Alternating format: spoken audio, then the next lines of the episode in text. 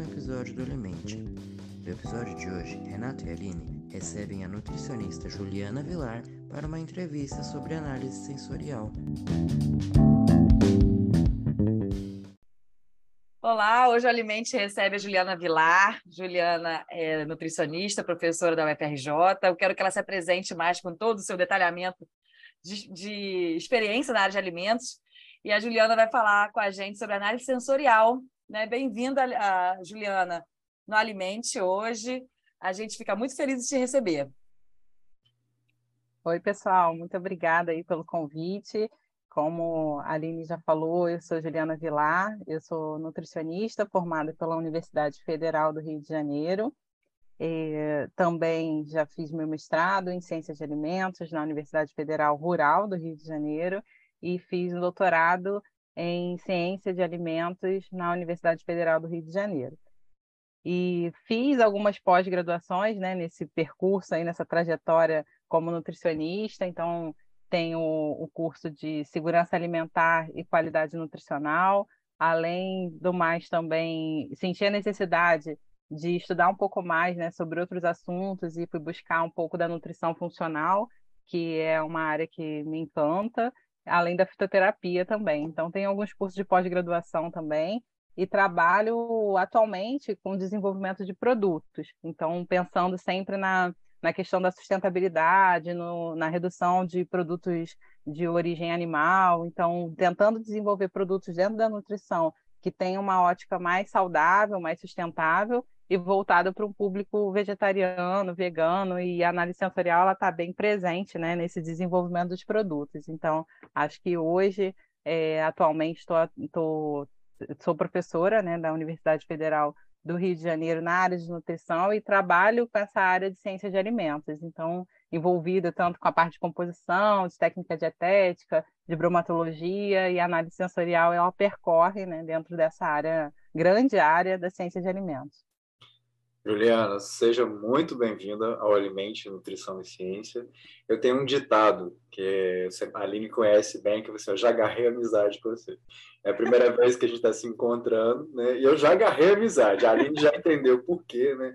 Eu também é, participo dessa sua formação da nutrição funcional, da fitoterapia. Quase obriguei a Aline a fazer uma pós em fito, né? Que ela já está terminando.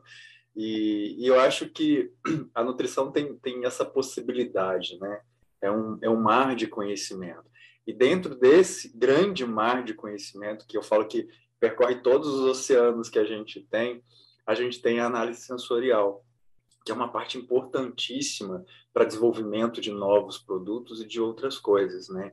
E, e eu fico pensando no quanto que a, no quanto que a indústria de alimentos ela, ela se preocupa com essa parte. Mas a gente sempre ouve falar, né? né? Análise sensorial, análise sensorial, inovação. Eu quero saber de você, eu quero entender o que é análise sensorial. Fala para gente o que é análise sensorial. Como é que uma pessoa que não é nutricionista, que não é um engenheiro de alimentos, entende o que é uma análise sensorial? Então, essa é uma pergunta assim desafiadora, porque pensar que a análise sensorial, né, definir ela como uma ciência, eu acho que não é fácil definir nenhuma ciência, mas pensando de uma maneira mais simples, mais clara, considerando, né, que os ouvintes eles podem ser estudantes de diversas áreas, podem ser leigos, né, ou profissionais que estejam atuando nessa é, nessa grande área, a gente falando assim de uma maneira bem simples, é pensar que a análise sensorial ela vai ser uma experiência do uso dos sentidos né, humanos, onde a gente vai ter lá o tato, o paladar, a visão, a audição, o olfato, e que a gente vai usar esses sentidos como os sensores, né? Então, vão ser nossas ferramentas de trabalho para que a gente possa avaliar e pensar, desse produto eu gosto, desse produto eu desgosto. Então, assim, de uma forma bem simples de entender, é usar os sentidos para que a gente possa fazer uma avaliação de um determinado produto. E a gente precisa de muito recurso, Juliana, para fazer uma análise sensorial? Assim, o que, que é necessário pensando é, numa, numa, empresa ou você que tenha uma produção de alimentos e queira fazer uma análise? Quais seriam os recursos mínimos para eu ter pelo menos um protocolo que garanta que essa análise sensorial foi feita dentro dos padrões? Olha, é difícil a gente pensar assim, recursos podem ser muitos, né? A gente pode ter muito recurso, quanto pouco recurso e conseguir fazer uma boa análise sensorial. É, pensando não só em alimentos, né? Apesar de não ser a minha área, né? As outras áreas, mas as indústrias de uma maneira geral, elas valorizam muito essa análise sensorial para qualquer produto. Então, isso vai ter uma um, a gente vai ter um, um, uma percepção e uma escolha né, do consumidor, principalmente, que permeia várias situações relacionadas a, a, ao que significa uma compra para você, né? O que te faz, o que importa na hora que você vai escolher um produto, o que, que é importante para cada consumidor, isso é muito subjetivo. Então, na verdade, é uma prática que a gente pode estar fazendo para qualquer produto. Só que, para minimamente, quando a gente pensa em alimentos, né, pensar em usar esses sentidos humanos para a gente fazer uma avaliação, a primeira coisa é o ser humano. Então, a gente precisa de uma pessoa, né, de um grupo de pessoas, uma pessoa só não faz a análise sensorial, então, um grupo de pessoas ele vai conseguir fazer uma avaliação de um determinado produto, se a gente pensar em alimento, né? É, onde a gente vai ter esse grupo de pessoas que podem ser treinadas ou não, dependendo do objetivo e do que a gente queira avaliar. É, a gente vai precisar de um ambiente adequado então, esse ambiente a gente pode pensar dentro de um laboratório, onde a gente vai ter cabines que podem ser cabines individuais para que essa avaliação ela possa ser de uma forma confortável, né? considerar a individualidade de cada pessoa que está avaliando ali o produto. É, a gente vai ter uma área que precisa não só das cabines né, na área de teste, mas que precisa ter um estoque para armazenar todo, todo o material que vai ser utilizado precisa de uma área para preparação dos testes, a preparação das amostras para entregar para o consumidor, precisa da iluminação sendo adequada, é, preferencialmente uma iluminação natural boa, mas que pode ser também artificial e que muitas vezes é necessário para a gente mascarar é, cor, quando a gente não quer que a cor influencie, né, ou algum outro aspecto visual influencie na resposta do consumidor. Então, às vezes a gente usa uma, uma lâmpada de, que não é branca, utiliza uma outra cor, uma vermelha, para é, mascarar a coloração ou algum aspecto visual, uma aparência de algum produto que a gente não queira que influencie na avaliação. E pensar né, em questões que são relativas às pessoas que vão avaliar. Então, em geral, as pessoas não devem é, consumir né, chiclete, café antes de fazer o teste, então precisa ter uma orientação, é, precisa, de preferência, né, não ter se alimentado duas horas antes ou depois é, do, do momento que está fazendo o teste, limpar o paladar, né, beber água antes de avaliar, ou entre uma amostra e outra, fazer a limpeza com água e com pão ou biscoito, é, água e sal. Então, a gente sempre tem, tem que fazer uh, alguma padronização para que as pessoas possam fazer uma avaliação e dessa subjetividade individual, né, que a escolha de cada um vai depender de diversas é, de, de particularidades que cada um vai optar um por um determinado produto, dependendo das suas características, seja de hábito, de cultura, de poder aquisitivo, enfim, vários parâmetros vão influenciar a sua escolha né, por alimentos, e com isso a gente precisa ter uma padronização mínima para pegar aqueles recursos subjetivos, aquelas respostas, e transformar essas respostas em, um, em algo científico, que vai ser a partir dessa avaliação das respostas dos consumidores, para que você possa fazer uma avaliação estatística, para que você possa é, transformar esses dados e isso sim ficar deixar de ser subjetivo da individualidade de cada um e passar a ser um conteúdo que você vai conseguir trabalhar dados para ter uma resposta, né? Seja para uma aceitação, se o consumidor aceitou ou não aquele produto, se ele vai comprar aquele, aquele produto, aquele alimento, ou se ele percebe diferenças né, entre determinados tipos de produto. Então, é, de uma forma resumida, o, o custo, né, o recurso, ele pode ser pouco. A gente pode fazer isso num papel, né, em fichas que antigamente só se fazia no papel. Hoje em dia a gente já tem a tecnologia, já tem programas, já tem é, como utilizar o próprio computador, né, criar um formulário para a pessoa estar tá numa cabine avaliando um produto e preenchendo já as respostas no computador, e isso vai gerar os dados, ou um recurso com papel, num laboratório, ou às vezes também a gente pode fazer isso em mercados, né, consumidores, potenciais de um determinado produto que você esteja desenvolvendo, você pegar aquele nicho e trabalhar com aquelas pessoas. Então, pode não gastar tanto, mas tem que seguir sempre um padrão, né, uma padronização para que aqueles dados que você vai coletar ele seja de fato é, representativo e signifique né, algo que você vai interpretar no futuro quando você trabalhar estatisticamente esses dados. Muito legal tudo isso, porque você me fez lembrar meu, meu início da minha graduação, quando eu fazia lá em, em Viçosa, que a gente tinha, tem lá né, uma faculdade de engenharia de alimentos e que a nossa diversão era fazer avaliação nacional de novos produtos. E aí, uma fala sua me chamou muita atenção, que é essa coisa, você não tem uma avaliação de um produto de uma pessoa só. E eu me recordo que uma, que uma vez um, um, um sonista amigo meu, ele não fazia, é, ele não servia berinjela de jeito nenhum no serviço de alimentação, em hipótese nenhuma. E aí eu sempre achei que era porque os comensais não gostavam. E um dia eu perguntei para ele assim, cadê a avaliação né, que você fez, né, que o pessoal não gosta de berinjela? Ele falou assim, não, o pessoal até gosta, eles até reclamam pedindo berinjela.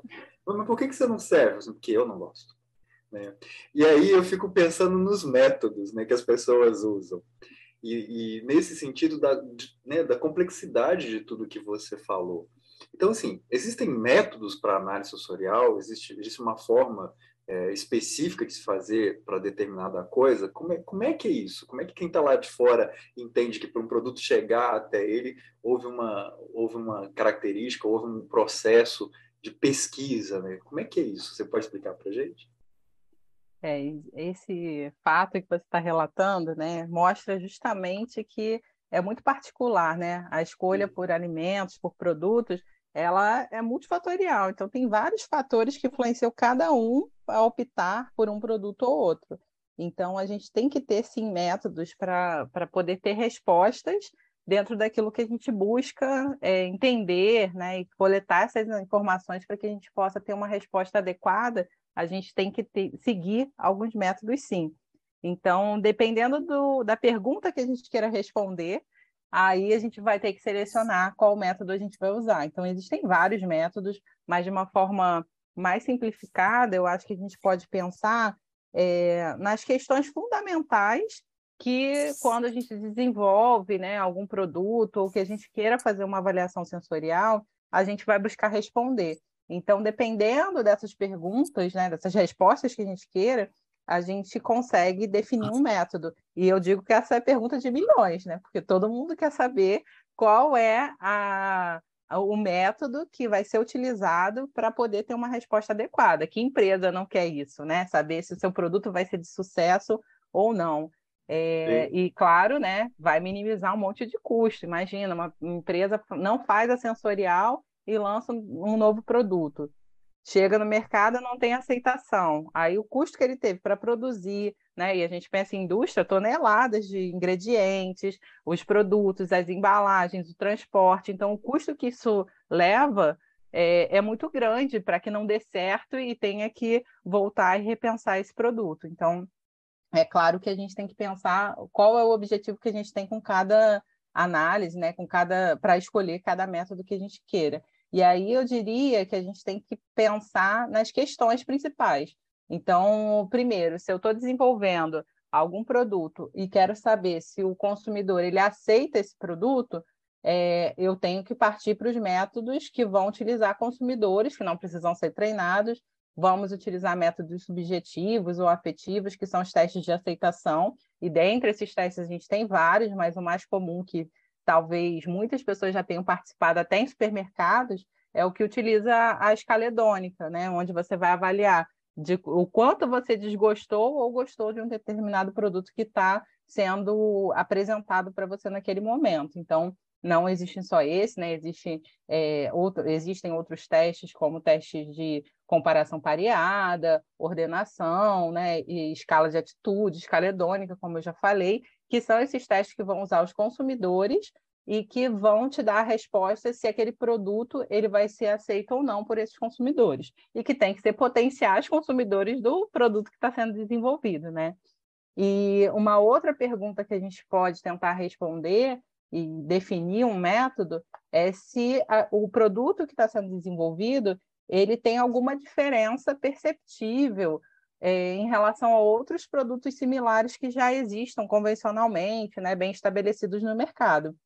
Porque dois produtos eles podem ser diferentes, mas eles podem ser aceitos com as suas diferenças. Então, talvez tenha público que aceite também, mesmo que perceba a diferença, goste também do determinado produto. Então, se a gente quer avaliar se existe diferença significativa entre esses produtos, a gente usa outros testes, não mais os de aceitação, mas sim os testes de diferença, os testes discriminativos, como o triangular, duotrio, existe também a comparação pareada dentro dos testes discriminativos e ordenação. Então, são vários testes dentro né, de, dessa possibilidade de identificar diferenças entre produtos.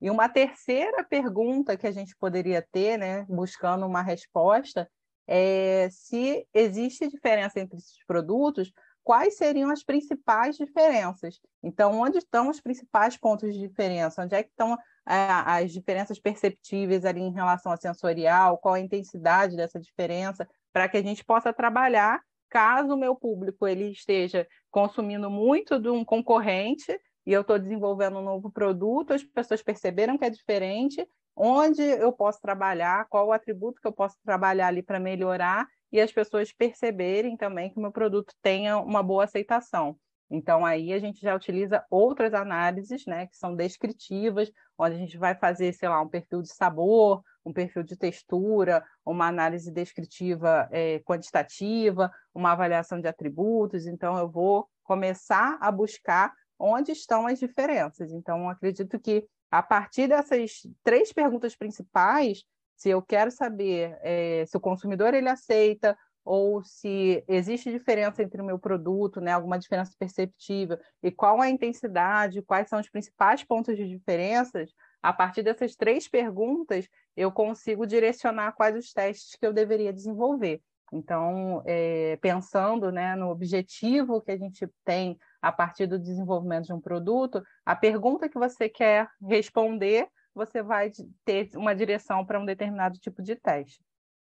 Muito bom, né? Porque a gente fica pensando assim, várias possibilidades. Eu imagino você, por exemplo, trabalha com desenvolvimento de produtos na área de vegetarianismo, veganismo, então você propõe um, uma carne vegetal, né, entre aspas, e aí você vai comparar com uma bovina para que o paladar tenha similaridade, para que a pessoa que seja vegetariana ela busque um sabor semelhante ali a uma carne que seria de origem animal. Então, assim, é uma comparação. Então, você vai pensar num tipo de teste. Agora, se você está... É, por exemplo, a gente vai pode até falar mais para frente a questão dos profissionais, né, que vão é, fazer uma análise mais rebuscada do produto, por exemplo, pessoas provam vinho, cerveja artesanal, uhum.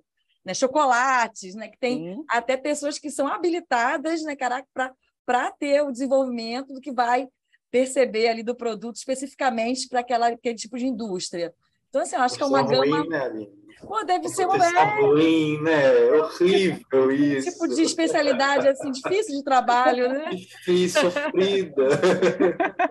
Então, assim, é uma gama de possibilidades de trabalho que a nutrição explora pouco, né, Juliana? Que, uhum. assim, acho até que eu vou te puxar a próxima pergunta, que quais são os profissionais é, que podem atuar na análise sensorial?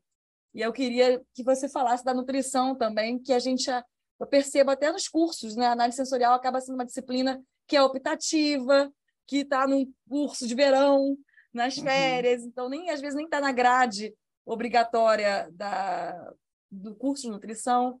Então, acho que poderemos, poderíamos sensibilizar mais aqui para para essa nova possibilidade dentro da produção de, de, geração de produtos, que até casa com que foi o podcast passado, é, anterior, semana retrasada, que foi com o Anderson é, Teodoro da UF, que falou de patentes.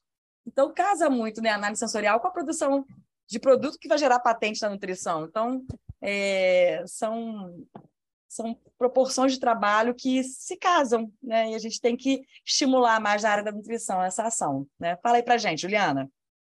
Bom, em relação aos profissionais né, que podem estar envolvidos, eu acho que, de fato, o nutricionista ele poderia estar mais envolvido. É, mas muitas vezes não tem essa percepção até por conta da graduação, né? não ter é, esse direcionamento. Então, como você falou, muitas vezes é uma disciplina optativa, e no meu caso, eu posso até dizer que o meu estímulo começou né, a desenvolver produtos, a pensar na área sensorial, conhecer a área de análise sensorial, foi por conta de uma professora na graduação. Ela colocava um módulo dentro da disciplina dela, de, é, a disciplina de técnica dietética e culinária, tinha um módulo de análise sensorial, era um mês, assim, onde ela apresentava os testes para gente e fazia como se fosse a seleção de provadores, né, treinados dentro da disciplina. Então, ela fazia alguns testes para saber ah, quem tinha mais facilidade de perceber aroma, quem tinha mais facilidade de perceber o sabor doce, e direcionava a gente para os testes quando a gente é, estava na, nas disciplinas, quando a gente estava cursando as disciplinas, e aí ela já sabia, ah, aquele aluno X ele tem uma percepção boa para o aroma, então vamos pegar ele para fazer um teste aqui com o provador treinado. E assim ela ia trabalhando. Então foi meu primeiro momento né, de contato com análise sensorial e partindo daí eu fui continuando, né, buscando sempre nas especializações que eu fiz, tanto no mestrado, no doutorado e nas pós-graduações, eu busquei sempre estar associando o desenvolvimento de um produto, né, na ótica assim de tentar desenvolver um produto é, mais saudável, mas que ele pudesse ter uma boa aceitação, que ele pudesse ter um perfil, né, mais descrito de características sensoriais. Então eu aprofundei mas eh, a partir desse primeiro momento, esse primeiro contato na graduação. Então, eu acredito que o nutricionista muitas vezes não sabe que existe essa área, e se a gente não estimula isso lá na graduação, não planta essa sementinha, ele não tem essa percepção no futuro. E é, e é uma, uma área que muitos profissionais podem atuar, né? como a gente imagina aí que todas as empresas, se elas tivessem um profissional de análise sensorial e que pudesse saber se o produto dela que ela vai desenvolver, vai colocar no mercado, vai ser um produto que tenha uma tendência maior a ter sucesso, quem não queria, né, saber isso? Então, eu acho que é, seria uma grande revelação e por isso tantas empresas se dedicam nessa área de sensorial e a sensorial acaba sendo a ferramenta para direcionar todo o processo produtivo, porque se já percebe que, aquilo, que aquele produto não vai ter uma boa aceitação ou que ele tem alguma característica que possa fazer com que ele fale, né, quando chegar lá na frente no consumidor, acaba sendo modificado todo o processo. Então, tem empresas que, de fato, é, têm valorizado muito essa área da análise sensorial e para alimentos, o nutricionista seria um profissional assim muito indicado para desenvolver esse, esse trabalho mas não só nutricionistas, né? Então a gente tem aí dentro dessa área muitos engenheiros de alimentos, a gente tem os engenheiros químicos, os próprios químicos, veterinários, é, agrônomos também trabalhando né, nessa área, gastrônomos também, pessoas que trabalham com a ciência e tecnologia de alimentos, o pessoal da farmácia também que tem é, ciência de alimentos. Então, acho que é uma área muito abrangente. E como você mesmo falou, Aline, não é só alimentos, né? A gente pode pensar para tudo. Então, no dia a dia, a gente usa os sentidos para escolher diversas coisas na nossa vida, no nosso cotidiano. Então, desde um, um creme hidratante, um shampoo, né, para o nosso cabelo, um sapato seria confortável, se ele tem um material, né, que me agrada, ou para mim eu prezo conforto ou prezo custo. Então, cada um dentro das suas particularidades, vai escolher e vai usar os sentidos no dia a dia para fazer a escolha de diversos produtos, não só alimentos. Eu falo que o Alimente ele é uma ele é um curso intensivo para nós do Alimente, né? Os, os, meninos, os bolsistas falam muito isso. A gente aprende muito o tempo todo. E, e eu sou o que traz as memórias, né? Eu fiz esse teste dos, dos sabores e deu tudo normal, exceto para o amargo a primeira concentração de amargo, eu já falei assim, credo que tem amargo. Pouco sensível. É, super sensível para amargo. E até hoje eu lido mal com isso, né? E aí você falando dessa questão com a, com a indústria, eu sempre me lembro uma história que me contaram, é um, é um biscoito, né, famoso, que ele é muito preto por fora, muito branco por dentro, né? E aí ele assim, é chocolate amargo por fora e baunilha no meio, né? E como essa dualidade foi feita pensando exatamente no consumidor, né? E, e parece que a composição teve a influência de nutricionistas para ver até a questão de aminoácidos, para ver a quantidade de determinados aminoácidos que melhorariam esse sabor. Eu falo que a minha grande a minha grande vontade é que né, vocês da, da área social e desenvolvimento de novos produtos desenvolvam, desenvolvam um substituto para leite, com sabor de leite. Mas eu tenho um amigo que quer que eu desenvolva uma alface com sabor bacon, sabe, Juliana? Meu Deus!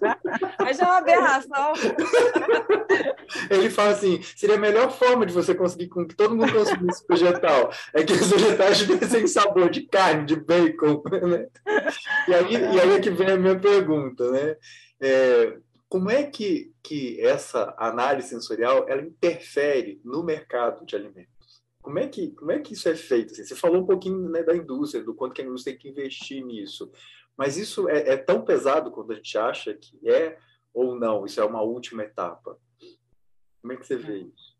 Então, muitos, muitas empresas elas trabalham com, com análise sensorial em primeiro lugar. Então, é a primeira questão, desenvolver é, criou uma nova formulação, até quando você trouxe esse exemplo do biscoito, me fez lembrar de um outro biscoito que é muito famoso também, muito conhecido, mas totalmente de chocolate, é, onde eles fizeram uma mudança na composição, colocaram, trocaram a farinha de trigo comum, né, tradicional, por uma farinha integral. E foi péssimo a aceitação, ficou no mercado, as pessoas começaram a provar de curiosidade, né, porque já estão adaptados a consumir aquela determinada marca, compraram e aí perceberam, nossa, isso aqui mudou, não é mais o mesmo produto. E não deu certo. Então, pode acontecer, né? E quantas vezes isso não acontece? A gente está habituado a comprar uma determinada marca, quem está realmente habituado a comprar sempre do mesmo tipo de produto, sente diferenças, às vezes, muito pequenas.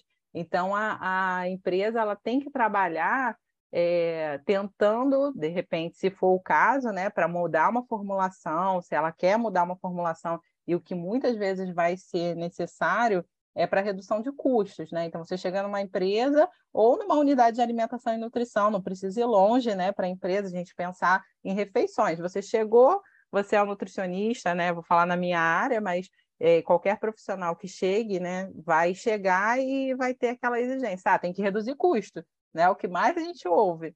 E o reduzir custos é o quê? Mudar uma, uma formulação, mudar uma preparação. Eu tive a experiência com, com umas alunas que eram da, da parte de, de alimentação coletiva, e elas, ex-alunas, né? Elas tinham lá um bolo que elas faziam no, na UAM escolar.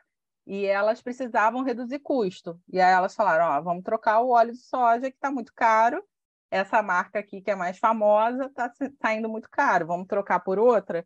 Então vamos, mas será que as crianças vão perceber a diferença? Vão recusar o bolo feito de uma outra forma? E aí elas fizeram uma análise sensorial para poder identificar se seria perceptível né, essa diferença. E não foi. Tanto é que elas trocaram, reduziram o custo da preparação, porque todo lanche lá elas serviam um, um determinado bolo e quando era aquele bolo no cardápio, estava onerando o custo porque estava gastando o óleo né, de soja numa que era de uma marca que estava mais caro naquele momento.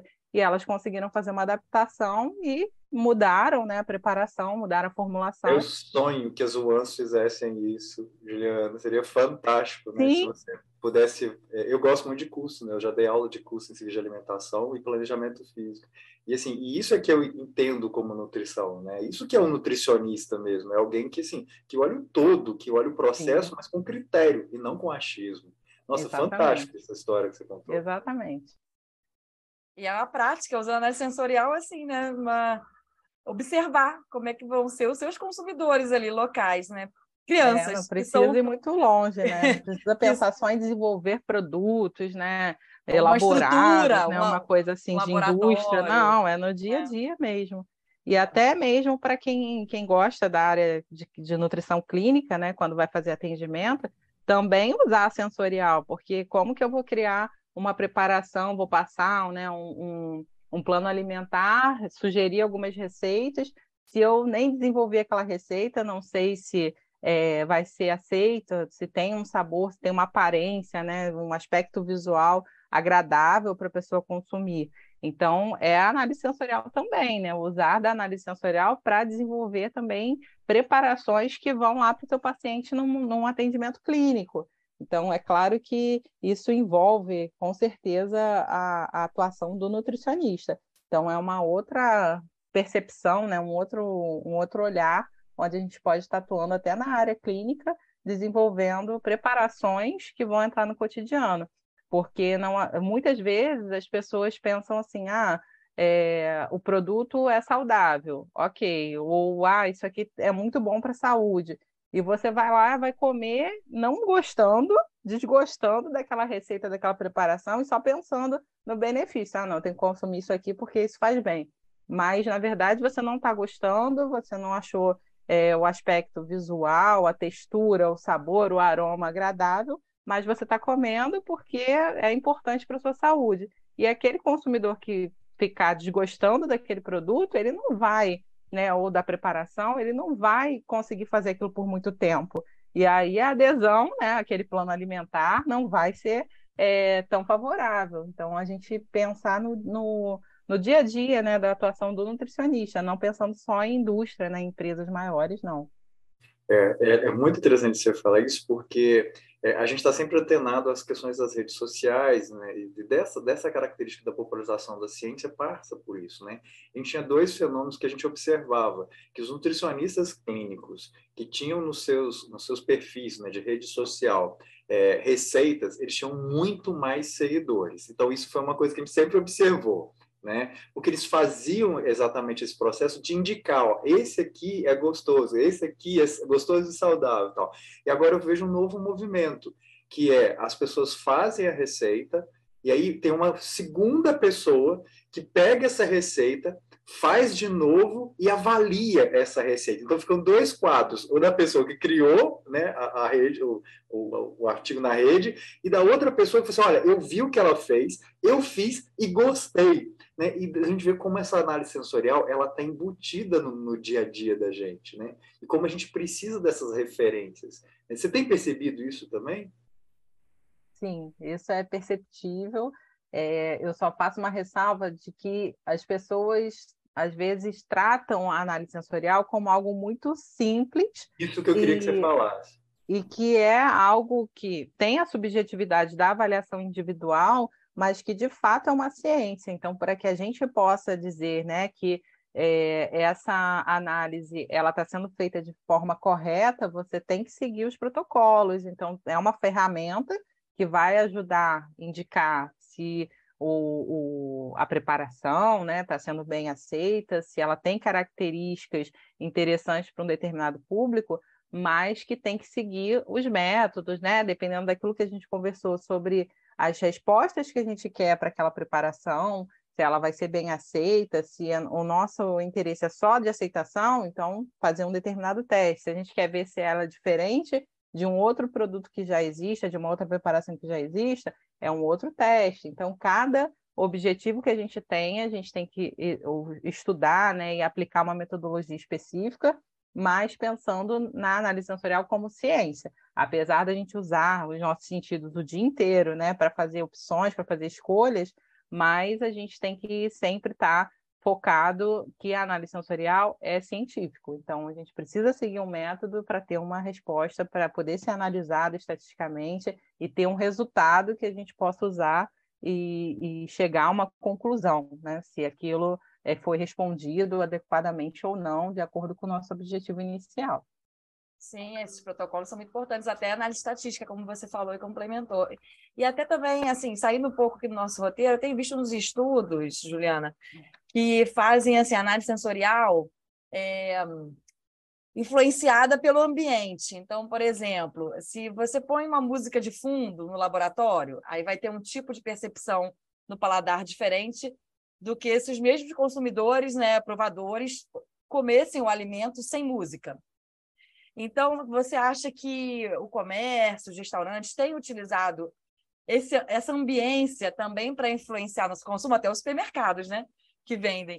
Então, talvez a parte da iluminação, que são coisas que também vão impactar na visão, que vão interferir na análise sensorial né, daquele produto, daquele alimento que está se consumindo. Então, achei bem legal. Era um estudo até que eles avaliaram a percepção em relação ao consumo de vinho. Então, se colocava uma música clássica de fundo, aí a percepção era de que o vinho era mais doce. Tirando a música, o vinho ficava com a percepção mais amarga. E aí eu não sei se essa já tem esses protocolos, você vê esses estudos. Eu vi, acho que era um grupo da Espanha que fizeram esse trabalho. É, eu ia mencionar justamente que é para a área de, de, bebidas, isso já está mais evoluído, né? Tanto é, esse consumo em restaurantes, né, que vão servir espumantes, vinhos, bebidas alcoólicas, muitas vezes já tem alguns grupos trabalhando, né, com essa questão da ambientação e da percepção. E quando a gente faz a análise sensorial no laboratório, a gente sempre prioriza lugares que não vão ter ruídos, barulhos, para não ter essa interferência. Então, justamente porque esse externo, né, o ambiente, pode influenciar na sua percepção, sim. Tanto quanto a gente está é, em cabines individuais para não ter interferência de um, uma outra avaliação, quanto qualquer outro ruído que pode interferir na sua percepção sensorial de fato mas eu acredito que os supermercados, né, os mercados de uma maneira geral e os restaurantes, eles não têm agido direcionados por um profissional de análise sensorial para dizer, ah, esse tipo de música ele vai influenciar, vai fazer com que as pessoas comam mais. Precisamos, menos. precisamos despachar uns vinhos aqui de uma safra específica. Vamos botar uma música mais, um rock. É, eu acho que eles fazem assim, empírico, eles não, não têm esse conhecimento, podem ah, imaginar. É, ouvir dizer que essa música X vai fazer com que eles consumam mais. Porque imagina se você chega num restaurante, você quer ser bem atendido, claro, mas se está uma música muito agitada, você come também muito agitado, né? Então isso interfere. Se está uma música mais lenta, né? Você senta para almoçar, para jantar, num restaurante está um clima mais ameno, uma música lenta, você já fica num ambiente mais agradável, você quer passar mais tempo ali, você consome mais coisas ali. Então, isso influencia. Mas eu acredito que hoje, pelo menos Brasil, é, isso não seja feito de forma é, é mais intuitivo, né? Não é uma, uma, um conhecimento e que faça as pessoas né, querer aplicar isso no dia a dia de mercados ou restaurantes. Poxa, Juliana, esse bate-papo está muito bom, mas a gente tem que finalizar. Dá para a gente conversar aqui um tempo bom né, sobre isso, né, Renato? É verdade, Juliana. É, é, é muito legal, assim, a gente, da nutrição, a gente percebe que as nossas interfaces são quase ilimitadas, né?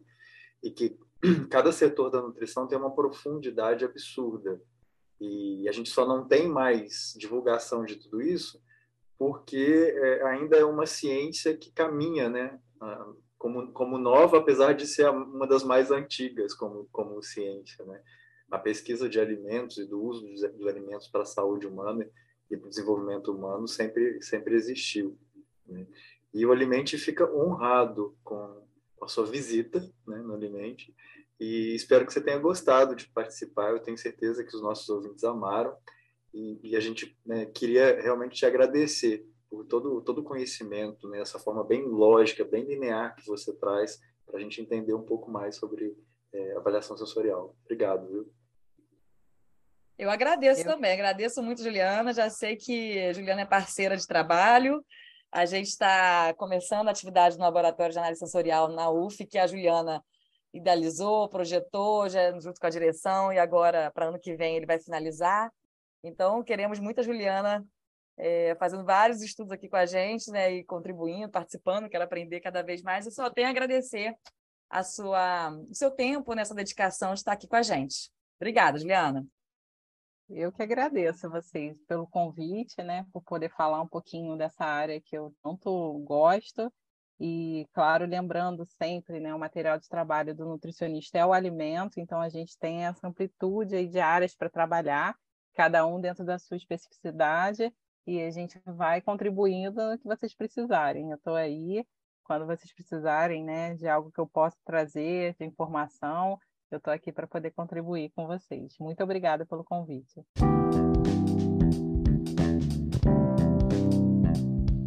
E este foi o nosso episódio. Esperamos que tenham gostado. Nossa entrevista foi conduzida por Aline Guiar e Renato Nunes. As artes são de Ana Fontinelli. O roteiro de Ana Fontinelli e Poliana Martins. E a edição de áudio de Cauê Barbosa.